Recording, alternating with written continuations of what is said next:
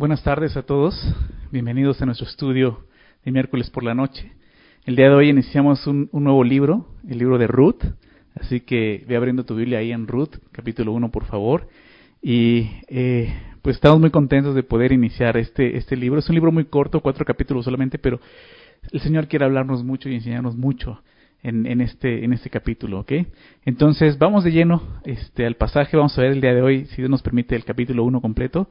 Así que quisiera leer los primeros versículos, los primeros versículos, y después de eso hacer una oración, ¿ok? Dice así el verso 1. Aconteció en los días que gobernaban los jueces, que hubo hambre en la tierra, y un varón de Belén de Judá fue a morar en los campos de Moab, él y su mujer y dos hijos suyos. El nombre de aquel varón era Elimelech, y el de su mujer, Noemí y los nombres de sus hijos eran Marlón y Kelión, efrateos de Belén de Judá. Llegaron pues a los campos de Moab y se quedaron allí. Vamos a orar, Señor. Muchas gracias por permitirnos esta tarde poder conectarnos, Señor, de esta manera. Señor, a tu palabra, poder eh, escuchar tu voz, poder entender tu mensaje. Señor, lo que te pedimos, que tú nos dirijas en este tiempo, Señor. Por favor, eh, tú sabes lo que hay en nuestro corazón en este día, Señor, la incertidumbre que puede haber, el, el, dolor que podemos estar pasando, Señor, las aflicciones que podemos estar viviendo, Señor, cada uno de nosotros, para ti, Señor, no están ocultas, tú lo, tú lo conoces todo, Señor. Y te pedimos que a través de este estudio, Señor, tú traigas ánimo y consuelo a cada una de nuestras vidas, Señor, que nos ayudes a entender, Señor, una vez más, quién eres tú, Señor, y cómo estás obrando tú en medio de todo esto, Señor, que está ocurriendo aún el día de hoy en nuestros días, Señor, en medio de tanta tristeza, Señor, tanto dolor, Señor, tanto padecimiento, Señor, saber que tú tienes el control y que tú estás obrando, Señor. Te pedimos que tú nos dirijas, Señor, que tu Espíritu Santo sea con cada uno de nosotros, por favor. Te lo pedimos esto en el nombre de Jesús. Amén. Muy bien. Antes de iniciar, eh, déjame decirte algo. El libro de Ruth va más allá del, del amor leal de una nuera hacia su suegra. Si conoces la historia, sabes que trata de eso, ¿verdad? Y va más allá del amor de un israelita hacia una moabita, ¿verdad? Que también trata de eso se trata de un amor superior a ese, un amor superior a, cualquier amor humano, digámoslo así. Es el amor redentor de Dios por el hombre pecador. De eso se trata este libro. ¿okay? Le hemos titulado eh, el, título de, esta serie Una historia de amor, ¿verdad? Porque sí, habla de esa historia de amor eh, de, entre Ruth y, vos, pero no perdamos de vista esto, lo que te estoy diciendo, la historia más grande que vamos a ver es la historia de un Dios redentor, un Dios que ama al hombre pecador. En la narrativa, eh, si lo has leído, vemos, vamos a ver tres personajes principales. A Noemí, una mujer israelita que ha quedado viuda y desamparada, prácticamente así la presenta el capítulo 1. Luego vemos a Ruth, una moabita, no es israelita, es de Moab, es moabita, que también queda viuda, ¿verdad? Y por último, a vos, un israelita que es agricultor, ¿sí? que es pariente eh, de, de Noemí. Pero el personaje principal de la historia de Ruth, del libro de Ruth, al igual que los otros 65 libros de la Biblia, es Dios, ¿verdad? No perdamos de vista eso. Dios es el personaje principal de esta historia. La historia de Ruth es una historia conmovedora, de esas historias que, que solo ves en películas, ¿verdad? Eh, historias de amor, pero no perdamos la enseñanza nuevamente del, del principal del libro el amor redentor de Dios. ¿ok? Dentro de la historia del amor de Ruth y vos está la historia más importante de redención. ¿sí? Es lo que nos enseña el libro de Ruth. Pero vamos a, vamos a comenzar. Leamos ahorita los primeros versículos, del 1 al 2. Y, lo primero que nos muestra el versículo 1 nos mete en el contexto histórico. ¿okay? La primera frase del versículo nos ubica en ese contexto histórico. Dice, aconteció en los días que gobernaban los jueces. Ahora, venimos de estudiar el libro de los jueces, ¿verdad? Y lo que aquí vemos es que esta historia está ubicada en, algún punto del libro de los jueces. No es algo que ocurre después del libro de los jueces, sino en el tiempo de los jueces. Esto es importante porque es el contexto histórico de lo que está pasando.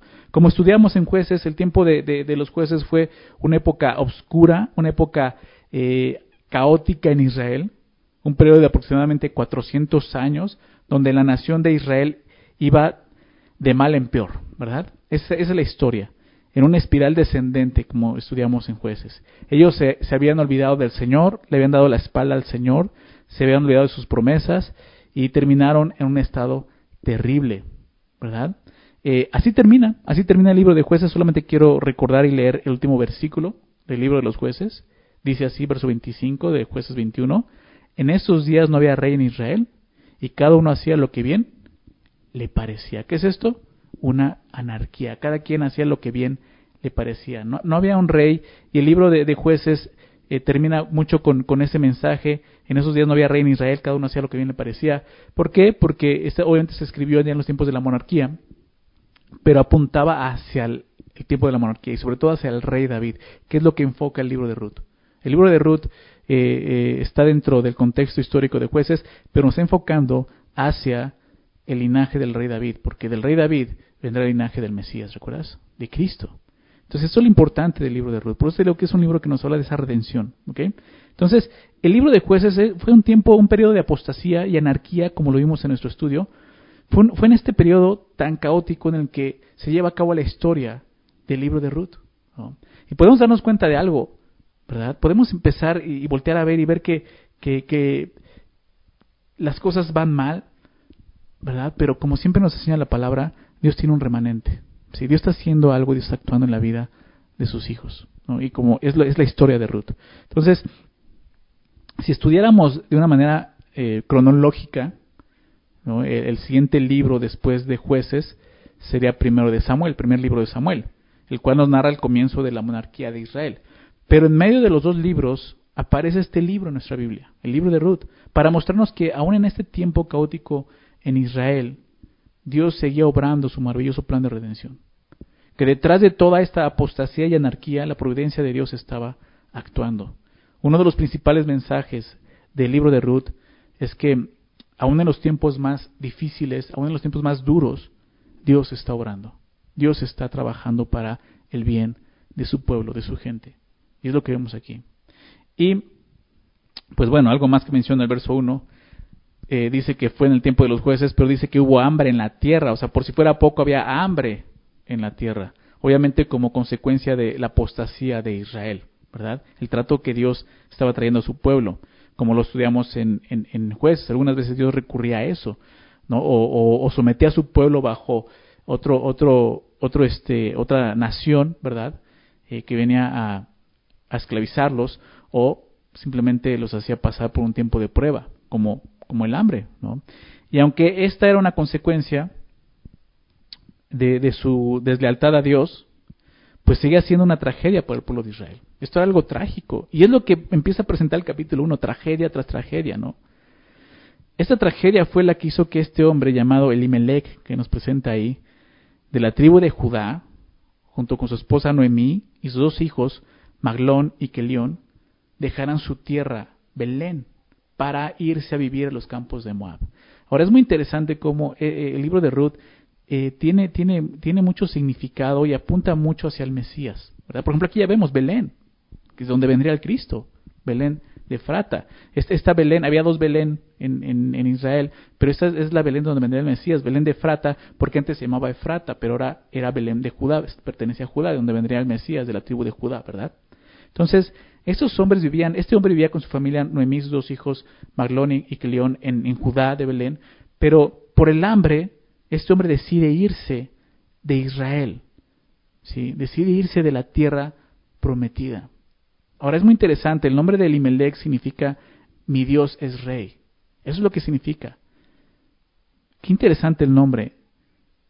En un momento en el que la nación de Israel dio la espalda al reinado de su Dios, aparece este hombre llamado mi Dios es rey.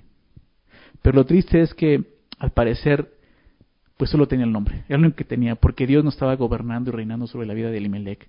¿sí? Él decide dejar la tierra prometida, decide dejar de confiar en Dios, porque prácticamente eso es lo que está haciendo, e irse a una tierra extranjera, sin confiar en Dios que es su rey. Toma una mala decisión dejando la tierra prometida para irse a la tierra, como dice el texto, de Moab, los campos de Moab. Ahora recordemos esto, ¿quiénes son los moabitas? Los moabitas eran descendientes de Lot, que era el sobrino de Abraham, recuerdan en Génesis, menciona la historia de ellos. Y aunque tenían cierto parentesco los moabitas con los israelitas, porque Lot era pariente de Abraham, de donde venían los, los israelitas, hablando de Abraham, Dios prohibió, prohibió esto, que los moabitas se unieran al pueblo de Israel. Esto lo vemos en Deuteronomio 23, ya lo estudiamos, solamente voy a dar las citas si quieres tú eh, después las buscas. Deuteronomio 23, verso 3 al 4, Dios les dijo que, que no entraran, que no, no, se asociaran con ellos hasta la, hasta la décima generación. ¿Por qué? Porque dice el texto, el verso 4 dice claramente, porque no ayudaron a Israel en el desierto, porque no le ayudaron cuando ellos les pidieron pan. Qué interesante, Belén significa casa de pan, ¿verdad? El lugar donde el pan de vida iba a nacer. El lugar donde estaba la provisión de Dios. Aunque hubiese hambre, Dios iba a ser fiel, no iba a fallar. Pero ellos dudaron de esto. Y se fueron a un lugar donde anteriormente les habían negado el pan. Eso fue lo que sucedió. Y no solo eh, eso, eh, eh, este Moab, su rey en ese momento, el rey Balak, es el rey de Moab, fue quien contrató a Balaam, ¿recuerdas? Para maldecir a Israel. Esto fue en números 22. Entonces había una historia, una historia de este pueblo Moab. Sobre todo una historia pues triste en contra de, Israel. Por eso es que Dios dijo, no, o sea, no te vas a aliar con ellos. ¿sí? Eh, qué triste ver que este hombre, siendo un judío de la tribu de Judá, llevando y portando ese nombre tan importante como mi Dios es rey, Elimelech, toma este tipo de decisión. ¿sí? Pero este tipo de decisiones son las que tomamos cuando no estamos confiando en el rey de reyes, también nosotros. ¿sí? La tragedia puede llegar a nuestras vidas, como vamos a ver en la historia, pero cuidémonos de no agregar más tragedia a nuestra vida tomando una mala decisión, una decisión sin consultar a Dios. Qué importante es que en todo momento consultemos al Señor. Si Él es nuestro Rey, tenemos que ir a Él y preguntarle cuál es su voluntad, qué es lo que Él está haciendo. Quizá no lo vemos, quizá no lo lleguemos a entender, pero sí podemos entender lo que Él nos esté pidiendo.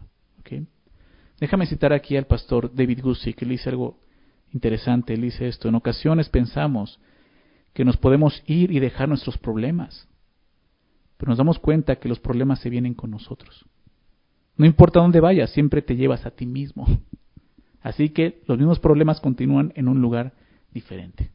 La salida no es, me voy a otro país, me voy a otro lugar, me voy a... No, la salida es, refúgete en el Señor, confía en Él, espera en Él. ¿Okay? Vamos a ver qué sucede después de esto, porque vienen más tragedias. Versículo 3 dice, y murió Elimelech, marido de Noemí, y quedó ella con sus dos hijos, los cuales tomaron para sí mujeres moabitas. El nombre de una era Orfa y el nombre de la otra Ruth, y habitaron allí unos diez años. Y murieron también los dos, Maglón y Kelión, quedando así la mujer desamparada de sus dos hijos y de su marido. El versículo 3 comienza, como te decía, con otra tragedia. Muere Elimelech muere la cabeza de la familia. Y en verdad esto er, era, era, sería trágico para, para Noemí y para, para sus dos hijos, ya que recordemos que Israel era una sociedad patriarcal, una sociedad en la que las mujeres dependían de los hombres de la familia. ¿sí? Y claro, lo vimos en, en Deuteronomio, eh, Dios se encargó de, de, de las viudas, dando leyes, ustedes recuerdan, para el cuidado de las viudas, pero aún así la muerte del esposo ponía a la mujer en una situación difícil al perder la protección de su esposo. A menos que tuviera hijos varones que se encargaran de ella, ¿no? Em, pues es que la mujer podría estar mejor. Hasta este momento es el caso de Noemí. Murió su esposo, pero tiene a sus dos hijos. Pero aún así hay un dolor y una aflicción en su corazón. Su esposo ya, ya no está a su lado, su compañero de vida ya, ya no está a su lado. Pero llega el momento, dice el texto, en que sus hijos se casan y como era de esperar, se casan con mujeres de Moab, con mujeres moabitas, o sea, mujeres paganas, mujeres que no pertenecen al pueblo de Israel. Obviamente, eh, yendo en contra de la voluntad de Dios. Posiblemente el ir hacia, hacia Moab fue la decisión del esposo Elimelech, ¿verdad? Una mala decisión. Pero aquí Noemí, o sea, el esposo ya no está. Ella está permitiendo que sus dos hijos se casen con mujeres paganas. ¿sí? Esto ya, ya, ya es algo que más adelante vamos a ver, quizás es lo que le está pesando tanto a, esta mujer. El nombre de estas mujeres, eh, de las esposas, era Orfa y Ruth. Se nos presenta Ruth aquí, que vamos a estarla viendo durante el relato del, libro, pero son ellas dos, Orfa y Ruth. Delante de Dios esto también sería trágico, pero para ellos no. Sería trágico, ¿por qué? Pues porque están casando, casando con mujeres que, que Dios había prohibido. Recordemos que esto fue en el periodo más grande de apostasía del pueblo de Israel. ¿sí? Entonces, ¿qué acostumbrados estaban ellos a este tipo de cosas? Ahora, continúa diciendo que, pues durante diez años ellos estuvieron casados con sus esposas. Sin embargo, durante esos diez años, algo también triste, trágico, fue que ninguno tuvo hijos. Ninguno de ellos tuvo descendencia. Otra tragedia más para una familia israelita. ¿sí? Entonces en Moab, Noemí perdió a su esposo, sus hijos se casaron con mujeres paganas, desobedeciendo a Dios, y por alguna razón que no declara el autor, ellas no tienen la bendición de tener, ella no tiene la bendición de tener descendencia, no tiene la bendición de tener nietos. ¿sí? Esa es la situación que, que empezamos a ver en la vida de esta mujer llamada Noemí. Sin embargo, llega una tragedia más, una tragedia más golpearía a esta mujer, la muerte de sus dos hijos. No sabemos si los dos murieron al mismo tiempo, o si uno murió primero y después eh, de un tiempo el segundo, lo cual quizás hubiera sido más doloroso. De cualquier manera, fueron dos tragedias más en la vida de Noemí. Entonces, eh, eh, nos presenta esto, ¿no? Es increíble cómo en tan solo cinco versículos el autor, y no solo el, autor humano, sino el autor divino, Dios mismo, nos deja ver la, la trágica vida de esta mujer llamada Noemí. ¿Sí? Tanta fue la aflicción de Noemí que algunos la han visto como, como la contraparte de Job, ¿no? Como la, mujer, como la Job, pero ahora mujer, ¿no? ¿Recuerdan, si han leído el libro de Job, saben de qué estoy hablando? Así, así fue la vida de esta mujer. Ahora, el final del versículo 5 nos deja muy claro la situación de esta mujer. Dice así, termina diciendo esto. Quedando así la mujer desamparada de sus dos hijos y de su marido. Ahora sí, es una viuda desamparada. Sus dos hijos ya no están, no tuvieron hijos, no hay descendencia. ¿Qué haría Noemí? ¿Qué es lo que iba a hacer ahora esta mujer? Vamos a ver a continuación verso 6. Entonces se levantó con sus nueras y regresó de los campos de Moab porque oyó en el campo de Moab que Jehová había, había visitado su pueblo para darles pan. Salió pues del lugar donde había estado y con ella sus dos nueras y comenzaron a caminar para volver para volverse a la tierra de Judá. Noemí en este momento hace lo correcto, ella decide regresar a su tierra, a la tierra que Dios había prometido siglos atrás por los israelitas, ¿verdad? Para ellos, para los israelitas. Les había prometido esa tierra prometida. Aprendemos algo cuando estamos lejos de la voluntad de Dios, cuando nos hemos desviado, ¿qué tenemos que hacer? Regresar a donde Dios nos había llamado por primera vez. Esa es la clave de esto. Ella está regresando, ¿verdad? A ese lugar. Ella decide regresar porque, porque oyó que el Señor había, visitado su pueblo para darles pan. Eso, eso es, es, muy interesante e importante. ¿Sí? Oyó esto. Eh, ¿Dónde lo oyó? En el campo de Moab. Obviamente esto sucedió en uno de esos momentos en el libro de los jueces en donde el pueblo de Israel clamaba a Dios por salvación y Dios los escuchaba y respondía enviando a un juez. Pero me gusta esto, aún en nuestras malas decisiones y viviendo las consecuencias de esas malas decisiones, Dios sigue hablándonos. Dios sigue mostrándonos dónde está su bendición. Lo importante es si vamos a buscar su bendición. Dios no se queda callado aun cuando somos desobedientes y estamos pagando el precio de nuestro pecado, ¿no? de, nuestra, eh, falta de fe, ¿verdad? De nuestras malas decisiones, como veíamos, Dios va a seguir hablando. Dios te va a decir, hey, es acá, acá es Belén, la casa de pan, aquí hay pan. Sí, recuerda eso. Entonces, pues Noemí regresa, es interesante porque pues ella pudo haberse quedado ahí, en Moab, ¿no? O sea, ya, ya, ya no le quedaba nada. Ella pudo haberse quedado ahí esperando y, deseando que su situación cambiara. Pero hizo lo correcto, ya hace lo correcto, regresa a su tierra donde estaba la bendición de Dios. A pesar de toda su aflicción, Noemí sabía algo, sabía que el mejor lugar para ella era donde estaba su Dios. Es por eso que ella se vuelve a su tierra. Es interesante, ¿por qué no lo hizo cuando su marido murió? No lo sabemos. Quizás como muchos de nosotros somos necios, ¿verdad? Es hasta cuando Dios golpea realmente duro. Nuestro corazón nos quebranta cuando realmente volteamos a Él. Es en ese momento cuando ella voltea, se vuelve a su tierra. Qué importante es, es reconocer lo que ella está haciendo. Que el único lugar seguro para nosotros es el Señor. Es estar bajo las sombras de sus alas, como, como lo vemos en capítulo 2, ¿verdad? Aunque regresemos, como decimos vulgarmente, con la cola entre las patas, ¿verdad? Todos avergonzados, apenados, Dios va a recibirnos. Ten seguridad de eso. No importa lo que hayas hecho. Si tú el día de hoy te sientes avergonzado y dices, es que no puedo regresar hacia el Señor, no importa, arrepiéntete, es lo que tienes que hacer. Primera de Juan, capítulo 1, verso 9, dice eso, si confesamos nuestros pecados, si confesamos, si venimos a Dios reconociendo nuestro pecado, nuestra maldad nuestro corazón, nuestras faltas, nuestras fallas, nuestras malas decisiones, si venimos así, si confesamos nuestros pecados, Él, Dios, es fiel y justo para qué? Para perdonar, para limpiar. ¿Recuerdas eso? No dudes, ese es el lugar de bendición.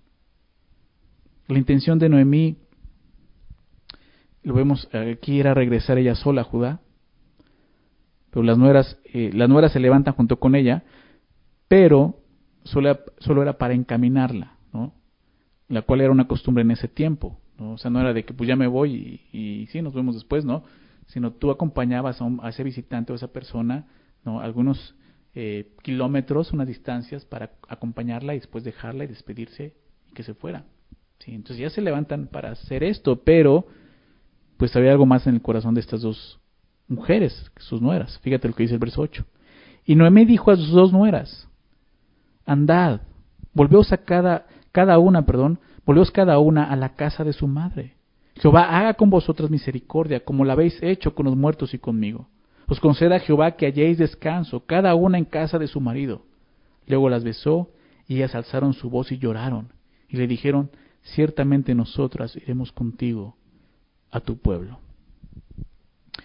Em, empezamos a ver este, este amor que había entre estas mujeres. Qué interesante. Estamos hablando aquí de dos nueras y una suegra. Y de un amor tan, tan fuerte que estas dos mujeres quieren irse con ella. Si no importa lo que eso represente, que representan pues para ellas cosas malas, siendo moabitas y yendo a Israel. Pero ellas dicen, no importa, o sea, queremos ir contigo. Eh, cuando ellas les dicen, no regresen, ellas alzaron su voz y lloraron. ¿Sí? Le dijeron, ciertamente nosotros, nosotras iremos contigo a tu pueblo. ¿Sí? Ahora, es muy extraño lo que sucede aquí, porque Noemí les pide a sus nueras que regresen a sus casas. ¿Por qué digo que es extraño? El, amor de sus nueras por Noemí era muy grande, ¿verdad? Al grado de, querer irse con ella a una tierra extranjera. ¿sí? Y, una tierra donde quizás, pues sí te decía, no serían tan bien recibidas. Lo lógico era que ellas se quedaran en su casa donde tendrían mejor suerte. Eso es lo que intenta hacer Noemí por ellas. O sea, también ella las ama. Pero, pero Noemí si se dan cuenta, está desenfocada, está, está desubicada. ¿sí? No está considerando quién es Dios, lo que ha hecho por ella. Sí, no, no está tan perdida porque sí, sí, sí, lo vemos en el capítulo, ella sí, está reconociendo a Dios en su vida, está reconociendo que Dios está obrando, pero no está entendiendo la manera en que Dios está obrando y al final va a pensar que está en contra de ella. Pero lo que vemos es que ella desea algo, un bien para, para sus nueras. Pero no se, da cuánto, no se da cuenta que el bien para ellas no es este lo que le está pidiendo. ¿sí? La manera en que, en que les habla es extraña porque las está bendiciendo. ¿sí? Le está, está pidiendo que el Dios de Israel tenga misericordias de ellas y que les dé descanso. Pero lo, lo, que les está pidiendo es que se queden en Moab, donde seguramente van a continuar adorando a sus dioses paganos, ¿verdad?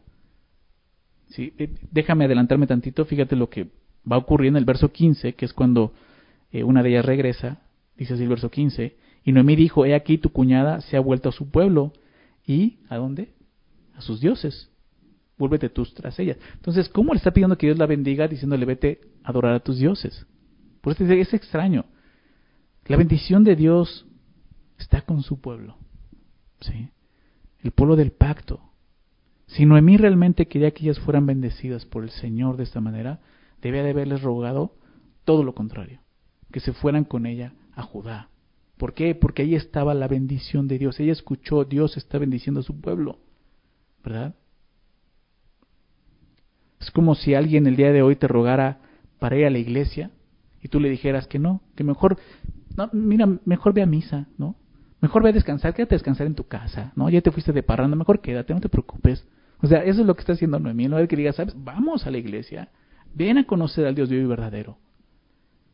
Noemí ama a sus, a sus nueras porque realmente está buscando lo mejor para ellas. El problema es que ella no sabe realmente qué es lo mejor para ellas.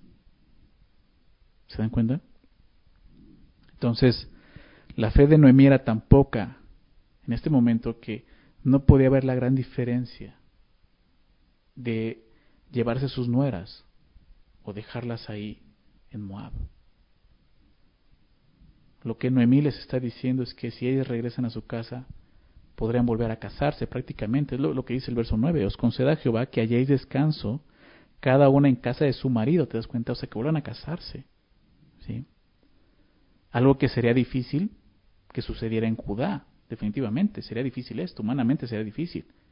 Y obviamente que Noemí no podría darles, no podría darles otro, otro, otro marido. Ahora, hay algo interesante en las palabras de Noemí aquí. Ella dice que el Señor les concede hallar descanso a cada una de ellas, ¿en dónde? En casa de su marido. Esto muestra algo, el matrimonio es un lugar de descanso. El matrimonio es un lugar de descanso siempre y cuando Dios esté presente. Siempre y cuando Dios esté ahí. Claro, estas mujeres no van a encontrar descanso. ¿Verdad? ¿Por qué? Porque van a regresar no solo con un marido pagano, ¿sí? Van a regresar a adorar dioses paganos. Entonces, ellas dicen, ciertamente nosotros iremos contigo a tu pueblo. El amor de, las nueras de Noemí es impresionante. Eran tan, era, era tan profundo este amor que les duele el despedirse de ella. Ellas, ellas lloran, alzan su voz y lloran. Es más, ellas están decididas a dejar su pueblo para irse a otro pueblo donde al parecer no hay mucha esperanza para ellas. Ellas dicen, no, vamos a ir contigo. ¿Qué responde Noemí a esto? Fíjate lo que dice el verso 11. Y Noemí respondió, Volveos, hijas mías, ¿para qué habéis de ir conmigo? ¿Tengo yo más hijos en el vientre que puedan, que puedan ser vuestros maridos? Volveos, hijas mías, e idos, porque yo ya soy vieja para tener marido. Y aunque dijese, esperanza tengo, y esta noche estuviese con marido, y aún diese a luz hijos, ¿habíais vosotras de, esperarlos hasta que fuesen grandes? ¿Habías de quedaros sin casar por amor a ellos?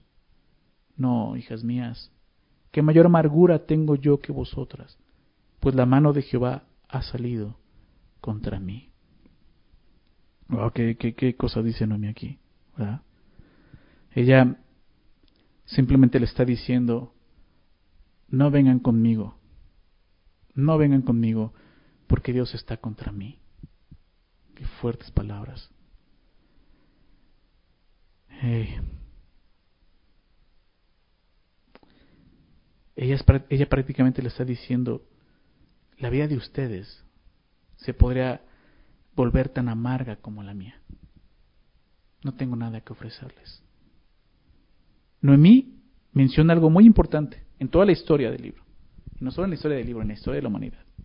Menciona una costumbre que ve en Israel, que, más que una costumbre era una ley, fue una ley que, Dios les dio en Deuteronomio 25.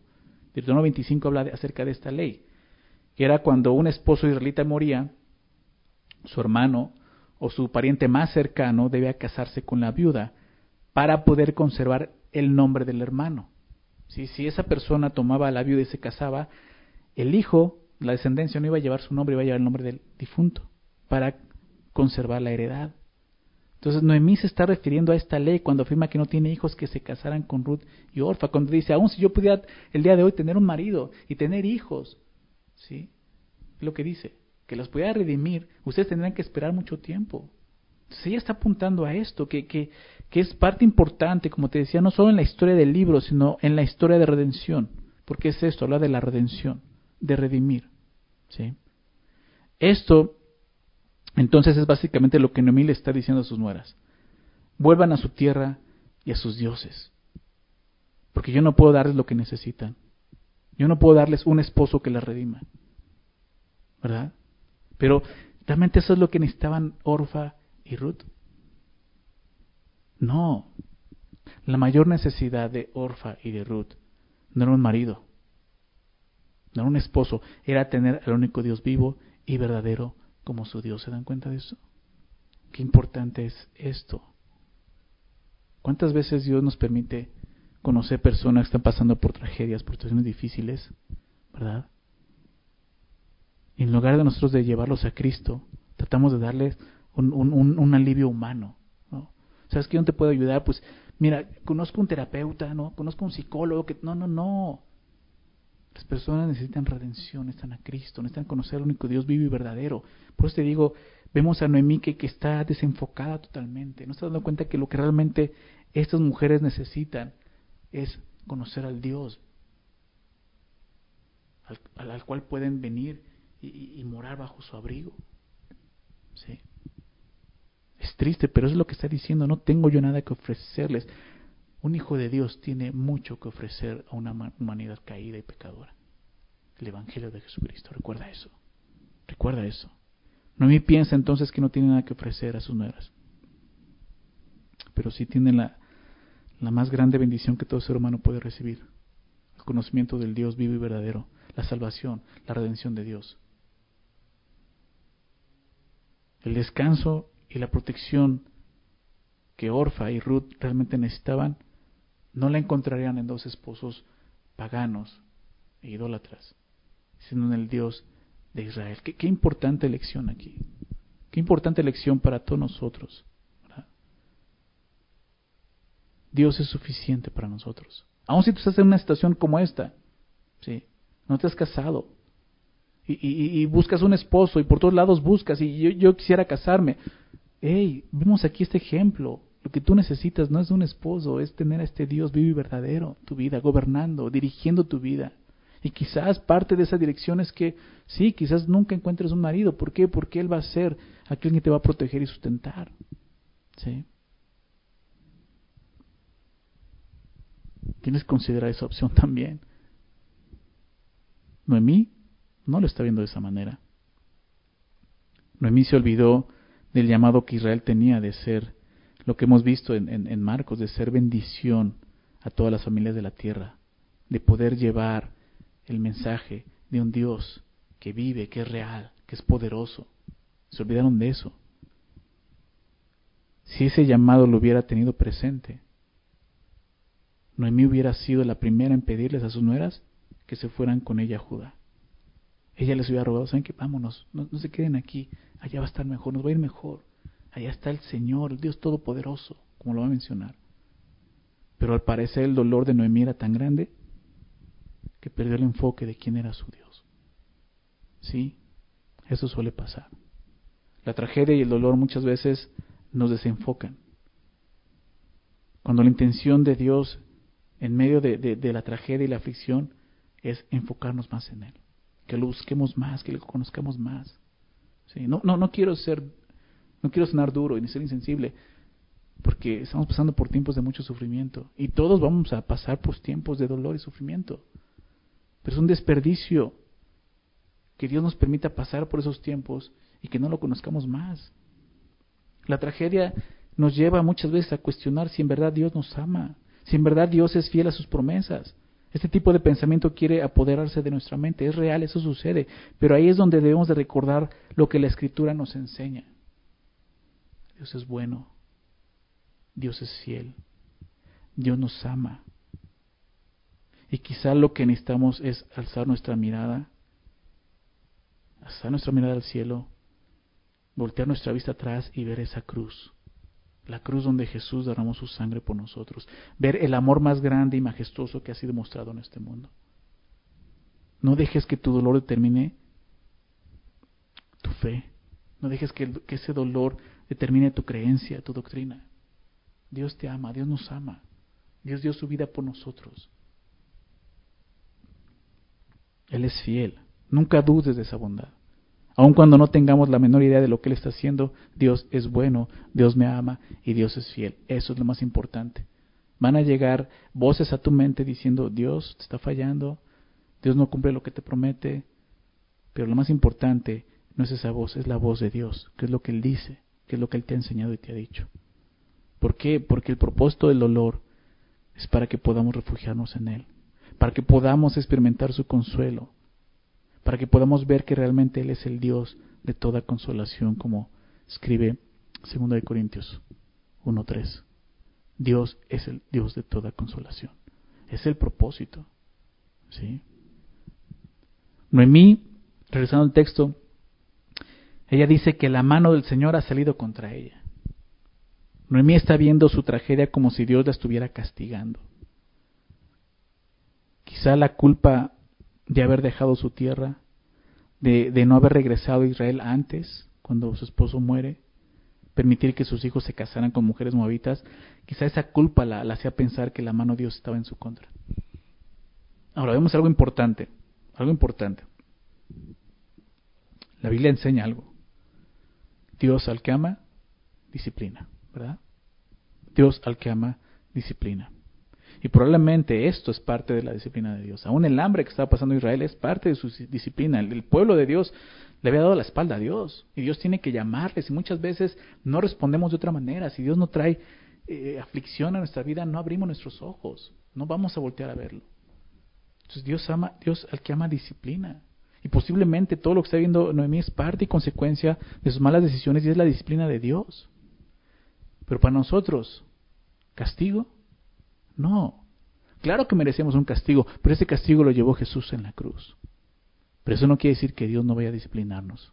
Son cosas diferentes, un castigo y una disciplina. ¿Sí? Merecíamos un castigo. ¿Sí? Pero dice Romanos 8.1 que ninguna condenación hay para los que están en Cristo Jesús. Pero eso no quiere decir que Dios no nos vaya a disciplinar. ¿Por qué? Porque nos ama. Entonces la disciplina es parte de ese amor de Dios. Es parte de ese amor que, que busca alcanzarnos aún en nuestra desobediencia. Eso es lo que, lo que está pasando aquí. Noemí no está viendo esto claramente. Sin embargo, aún con amargura en su corazón, ella decide regresar. Me gusta eso, ella decide regresar para ponerse debajo de la mano de Dios. Noemí, Noemí no está más bien no, no sabe todo lo que va a suceder a su regreso a la tierra prometida. Nosotros ya sabemos y podemos leerlo. Si no lo has leído, lo puedes leer hoy después de la enseñanza y puedes decir, wow, todo lo que va a pasar. Pero ella no sabe lo que va a pasar. Quizá ella únicamente quiere regresar para que ya no le ocurra más tragedias. Dice, ya, ya, ya, con esto ya entiendo, ya me regreso. Pero su vida está a punto de cambiar rotundamente para bien de ella. La fe de Noemí no es suficiente para confiar que Dios puede darle una vida nueva y mejor pero tiene fe para regresar al Señor. ¿Se dan cuenta? Así es nuestro Dios, de bondadoso y sin merecerlo. Sin merecerlo, cuando lo buscamos, Él trae más bendiciones a nuestra vida, ¿verdad? Sin duda este pasaje nos recuerda mucho el Salmo, Salmo 91, versículo 1, quizá te lo sepas, el que habita al abrigo del Altísimo morará bajo la sombra del Omnipotente. Es lo que ella hace, regresa, regresa para habitar al abrigo del Altísimo y morar bajo la sombra del Omnipotente. Si tu caso es similar, si te has alejado del Señor el día de hoy, lo mejor que puedes hacer es regresar a Él. Como vemos aquí, habitar bajo su abrigo, morar bajo su sombra. Si piensas que, que la mano de Dios está contra ti, es hora de humillarte. Es hora de humillarte, como dice Pedro, humillados bajo la poderosa mano de Dios para que los exalte cuando fuere tiempo. Echa toda vuestra ansiedad sobre él porque Él tiene cuidado de vosotros. Es hora de humillarse bajo su poderosa mano y dejar que el Dios omnipotente te sorprenda con su misericordia y su gracia, que es lo que va a hacer más adelante en el libro. Vamos a continuar con la historia. Verso 14. ¿Qué sucede después de que Noemí le dice esto a sus nueras? Aquí hay algo importante. Y ellas alzaron otra vez su voz y lloraron. Nuevamente, o sea, las mujeres están, están sufriendo esto. Y Orfa besó a su suegra Marut se quedó con ella. Orfa hace lo que Noemí le dice, que regrese, pero Ruth se queda con ella. Y Noemí dijo, he aquí tu cuñada se ha vuelto a su pueblo y a sus dioses, vuélvete tú tras ella. Orfa decide regresar a su casa, pero Ruth decide quedarse con Noemí. Eso es muy interesante. En el verso 15, la palabra hebrea que se traduce como quedarse, cuando, cuando dice, eh,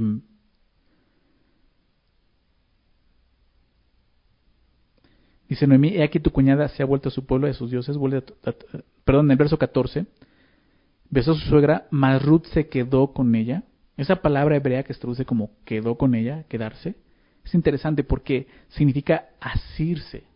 Significa adherirse o aferrarse. A ese grado es lo que estaba haciendo Ruth. Orfa simplemente llegó a un punto donde dijo, bueno, pues yo me regreso. ¿no? O sea, tiene razón Noemí, mi vida está acá, yo me regreso. ¿sí? Me regreso a mis dioses como, como lo, cita aquí. Pero Ruth decide aferrarse. ¿Por qué? Porque hay algo más que quizá ni siquiera Noemí está viendo, pero Ruth puede ver. Claro, es Dios obrando en el corazón de esa mujer, porque Dios tiene, tiene un, un, un, un papel importante para Ruth. ¿sí? Es importante, una, la voluntad de Dios para esta mujer es muy importante, como te digo, no solo en esa historia, en la historia de la redención. Quizás lo sepas. ¿sí? Porque esta mujer es mencionada aún en la descendencia de Jesucristo. Digo, lo vamos a ver al final. Pero de ella va a venir el rey David precisamente. Entonces, ella decide quedarse, como vemos aquí que es aferrarse en hebreo, tiene el sentido de unirse a alguien o algo siendo afectado por esa unión.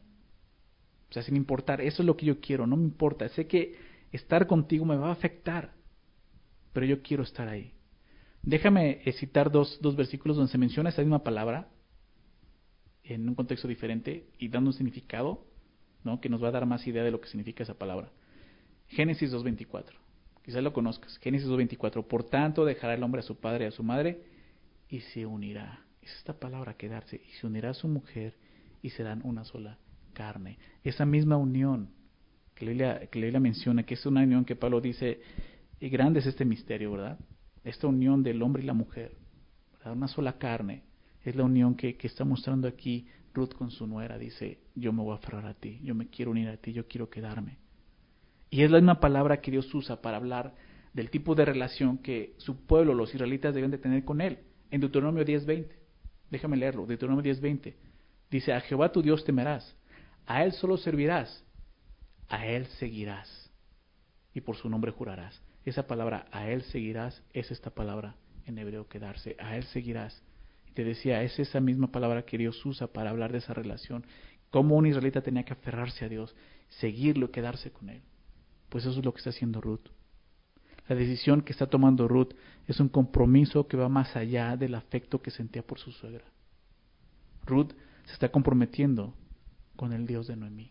Ella sabe que ir para allá va a ser difícil, pero ella está dejando su vida atrás para seguir una mejor vida, confiando en ese Dios. La, decisión que Ruth estaba tomando cambiaría el curso, como te decía, de la historia, pero no solo de su historia, sino de la historia de la humanidad. ¿sí? Es lo que se va a desarrollar en todo el libro. Vamos a ver, continuar, verso 16. Respondiendo Ruth, respondió Ruth, perdón, dice, no me ruegues que te deje. O sea, Ruth le empieza a decir esto a mí, no me ruegues que te deje y me aparte de ti, porque donde quiera que tú fueres, iré yo, y donde quiera que vivieres, viviré. Tu pueblo será mi pueblo y tu Dios, mi Dios. Donde tú murieres, moriré yo, y allí seré sepultada. Así me haga Jehová, y aún me añada, que solo la muerte hará separación entre nosotras dos. Y viendo Noemí que estaba eh, tan resuelta a ir con ella, no dijo más. Qué, palabras de, de Ruth, ¿no? Una convicción real. Ella no dudó, dijo, yo voy ir contigo. O sea, lo que está diciendo, Ruth decide seguir a su suegra, decide ir a refugiarse, como veíamos, bajo el abrigo del Altísimo, aun cuando eso significaba quedarse sin marido, sin hijos por el resto de su vida. ¿Por qué es eso? Imagínate, ¿quién va, quién va a fijarse, quién va, quién va a querer en, en la tierra de Israel a una mujer moabita pagana? ¿Quién va a fijarse en una mujer así? Y sobre todo una mujer que pues tienes que redimir, o sea, nadie puede casarse con ella más que el pariente más cercano. ¿Quién se atrevería a redimirla si ni siquiera pertenece al pueblo de Israel? O sea, es el futuro que ella puede ver una, humanamente, pero ella está confiando en Dios. Acabo de decir esto, no me ruegues que te deje y me aparte de ti. ¿Por qué? Porque donde quiera que tú fueres, yo voy a ir, y donde quiera que vivieres, viviré. Tu pueblo será mi pueblo, y, lo más importante, tu Dios será mi Dios, tu pueblo, Israel. Yo voy a dejar mi pueblo atrás. Eso es lo que está diciendo. A los ojos humanos hubiera sido mucho mejor regresar a su pueblo y encontrar ahí marido, como bien lo, lo había dicho Noemí, y como lo hizo Orfa. Pero Ruth toma una gran determinación seguir al Dios de su suegra. Ese es el sentido de lo que dice el texto. No era simplemente seguir a Noemí, era seguir al Dios de Israel. La decisión que toma Ruth no fue simplemente por amor a Noemí. ella estaba decidida a seguir al Dios de Israel, ¿se dan cuenta? Dice, donde tú murieres, moriré yo. Allí seré sepultada. Así me haga Jehová y aún me añada que solo la muerte hará separación entre nosotras dos. Ella está diciendo, ya atrás dejo todo, mi familia. Si me muero, no me, no, o sea, no, no, es como la canción de México lindo y querido, ¿eh? si muero lejos de ti, querían que estoy dormido y me traigan. No, o sea, ella está diciendo, si me muero, yo me quedo ahí. Ya no pertenezco aquí, pertenezco allá. ¿Se dan cuenta? La decisión que toma Ruth nos hace recordar la misma decisión que los creyentes en Jesucristo tomamos un día. Dejar todo nuestro trasfondo, toda nuestra historia pasada, aún todo lo pagano que fuimos, todo lo idólatras, para seguir al único Dios vivo y verdadero. Dejar toda una vida de delitos y pecados para refugiarnos bajo la sombra del omnipotente Dios, Jesucristo. Eso es lo que hemos hecho. Nos recuerda eso. Así, no me importa ya mi vida pasada, no me importa quién era, ahora soy esto, una nueva identidad en Jesucristo. Vamos a terminar de ver la parte final. Verso 19. Anduvieron pues ellas dos hasta que llegaron a Belén. Y aconteció que habiendo entrado en Belén, toda la ciudad se conmovió por causa de ellas y decían, ¿no es esta Noemí? Y ella le respondía, no me llames, no me llames Noemí, sino llamadme Mara, porque en grande amargura me ha puesto el Todopoderoso. Yo me fui llena, pero Jehová me ha vuelto con las manos vacías. ¿Por qué me llamaréis Noemí? Ya que Jehová ha dado testimonio contra mí, y el Todopoderoso me ha afligido. Así volvió Noemí y Ruth la Moabita, su nuera, con ella. Volvió de los campos de Moab, y llegaron a Belén al comienzo de la siega de la cebada. Vemos cómo las dos llegan a Judá. ¿sí? Y la situación que, menciona es, es, triste y, la gente se asombra de ver a Noemí. Seguramente el rostro de Noemí pues reflejaba toda, toda, toda esta aflicción, toda la tragedia que había vivido, imagínate. No, solamente habían pasado pues más de 10 años, no sabemos exactamente cuántos años, no, ya era una mujer más grande, quizás ya una mujer eh, anciana, no lo sabemos, pero seguramente su rostro mostraba y reflejaba toda la aflicción que había vivido en los campos de Moab. Entonces la gente murmura, empieza a hablar, empieza a decir, no es ella, no es mí, o sea, se parece, o sea, cómo está de acabada, ¿no? Fíjate cómo le fue, empieza a murmurar. Ahora debió, esa pregunta, no es esta Noemí, debe de haber sido penosa para Noemí. No solo porque ven que ella regresa sin marido y sin hijos, sino también porque el, nombre de Noemí significa placentera, agradable. Significa Noemí. Por eso es que Noemí responde y le dice, no me llamen Noemí, llámame ahora Mara. ¿Qué significa Mara? Amargura. Amargo, amargura, significa. O sea, Noemí les dice que le digan ahora, ya no soy la placentera, díganme amargada. Wow. Trágico la historia de esta mujer. La misma amargura era la cárcel en la que Noemí se había encerrado. Eso fue lo que hizo ella. Ella tomó la amargura como, como algo que le pertenecía. Cuando estamos viendo la tragedia, la aflicción, la amargura está ahí. Tú puedes tomarla o dejarla. El error muchas veces es que lo tomamos y decimos esto es mío. No hagas eso. Te estás encerrando en una cárcel esclava de eso, de la amargura. La amargura se convierte eh, en algo poderoso y sobre todo en algo que nos va a cegar no nos va a dejar ver. Nos ciega ante los propósitos de Dios. No vas a poder ver lo que Dios está haciendo. Si tú abrazas la amargura, no vas a poder ver cuál es la voluntad de Dios, por qué está permitiendo eso en tu vida. Este fue el error de, de, Noemí. Por eso es que ella decía, Dios está contra mí. E, e, es interesante, ella en varias ocasiones dice, el Dios Todopoderoso, reconoce, Él es Dios Todopoderoso, Él está sentado en su trono gobernando, pero está contra mí, porque está amargada. Fíjate lo que la Biblia dice acerca de esto en el Nuevo Testamento, Hebreos 12, verso 15. Hebreos 12, 15 dice, mirad bien, no ser que alguno deje de alcanzar la gracia de Dios, ¿se das cuenta? Dejes de alcanzar la gracia de Dios. ¿Cómo? Que brotando alguna raíz de amargura os estorbe y por ella muchos sean contaminados. La amargura te va a estorbar, va a ser un estorbo, que va a estorbar la gracia de Dios operando en tu vida, vas a dejar de ver la gracia de Dios. ¿Qué tenía que hacer Noemí? Noemí debe de abrir los ojos, los ojos de la fe, para poder ver las señales del propósito misericordioso de Dios en ella, para poder entender lo que Dios está obrando. Noemí no, ha aceptado que el mal que está viviendo simplemente son consecuencias también pues, de su mala decisión, porque aún le echa la culpa a Dios. Sí, dice el verso 21, yo me fui, yo, yo, me fui llena, yo estaba plena, estaba llena, pero Jehová me, me, ha vuelto con las manos vacías. ¿Te das cuenta? Le echa la culpa a Dios. Claro que Dios obró, claro que Dios está tratando, pero recuerda, o sea, no está castigándola, está disciplinándola. Esto no quiere decir que Dios no, está operando en esto, claro que está operando en esto, ¿sí? Pero no tenemos que culpar a Dios. Antes de culpar a Dios tenemos que ver nuestra propia culpa y arrepentirnos de eso. ¿Sí? Dios tiene que llevarle a este punto. ¿Por qué? Porque a veces lo único que Dios necesita de nosotros son esto, manos vacías. Que no tengamos nada más en qué apoyarnos, en qué descansar más que Él. Reconocer que todo lo que perdimos fue por nuestras malas decisiones. Y que ahí es el punto de partida para Dios. Ahí podemos comenzar de nuevo con Él.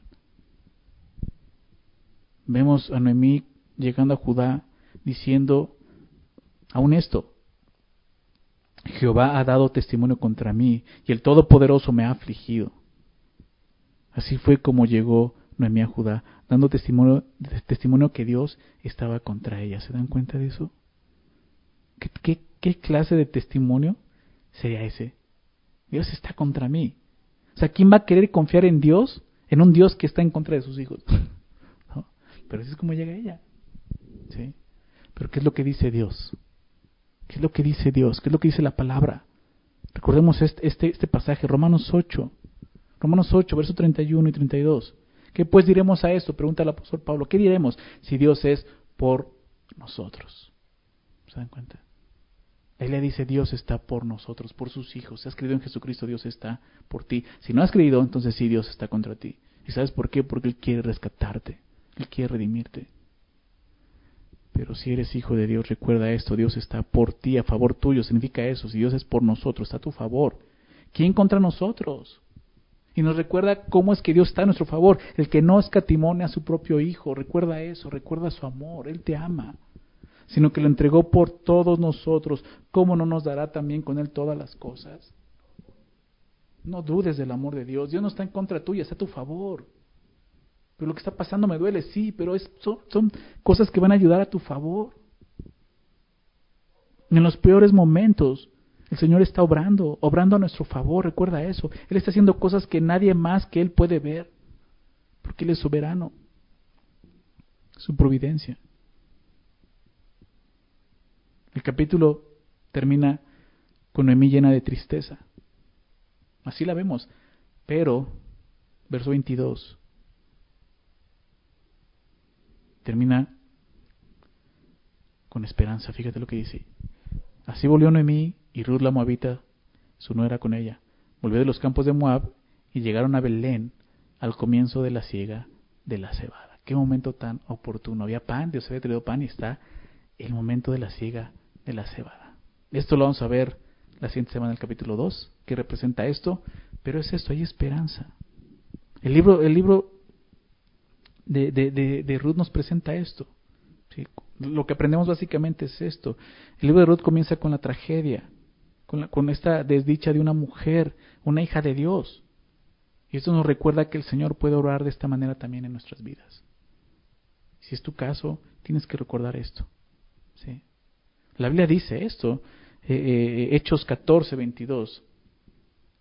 Cuando Pablo está yendo a las iglesias y quiere animarlas. Fíjate lo que dice Hechos 14, 22, confirmando los ánimos de los discípulos, de los creyentes, exhortándoles a que, a que permaneciesen en la fe, permanezcan en la fe. Pero fíjate lo que les dice, diciéndoles, fíjate, no diciendo, permanezcan en la fe, les va a ir bien, Dios los va a bendecir, tienen que conocer a Dios porque les va a bendecir y no va a haber problemas, van a vivir vidas eh, abundantes, ¿no? Sus negocios van a abundar. No dice eso.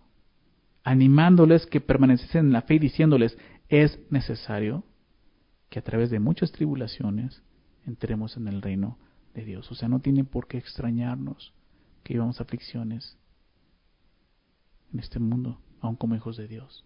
Ese mensaje es, es antibíblico, es en contra de la Biblia, no es el mensaje de Dios. Ven a Cristo y, y tu, tu, negocio va, va a fructificar y, fructificar, perdón, y tu vida y tu familia y no vas a tener enfermedad y nunca te va a ir mal. No es cierto. Al contrario, Jesús lo dijo, el mundo tendrás aflicción, pero confiad, yo he vencido al mundo. O sea, en la aflicción que, que necesitamos, fe. Permanecer en la fe como vemos aquí. ¿Sí? Santiago 5, déjame también citar esto, Santiago 5, verso 10 y 11. Santiago 5, 10 y 11 dice, hermanos míos, tomad como ejemplo de aflicción y de paciencia a los profetas que hablaron en el nombre del Señor. O sea, Santiago dice, ve la escritura. Estamos viendo aquí una mujer que está siendo afligida en los propósitos de Dios. Vemos a Job, vemos a muchos profetas más. Hombres que caminaron con el Señor, confiando en Él, siendo afligidos. Dice, Tomen el ejemplo de aflicción y de paciencia de estos hombres. Y aquí dice, tenemos por bienaventurados a quienes, a los que sufren. Creo que como creyentes necesitamos entender el sufrimiento, ¿no? Y ver el sufrimiento no como el mundo lo ve. No estoy diciendo que seamos masoquistas y ahora nos gusta sufrir. No, no, o sea, claro, nuestro, o sea, no queremos sufrir. Nuestra cara no quiere sufrir. Pero Dios obra en el sufrimiento. ¿Por qué? ¿Porque es malo? ¿Porque le gusta vernos sufrir? No, no, no, para nada. Es porque muchas veces es la única manera en que nos vamos a poder reaccionar a su gracia y su misericordia. Bienaventurados a los que sufren, dice. Tenemos por bienaventurados a los que sufren. Dice, habéis oído de la paciencia de Job y habéis visto el fin del Señor. Eso es lo importante, que el Señor es muy misericordioso y compasivo. Y ese fue el fin de Job y ese fue el fin de Ruth.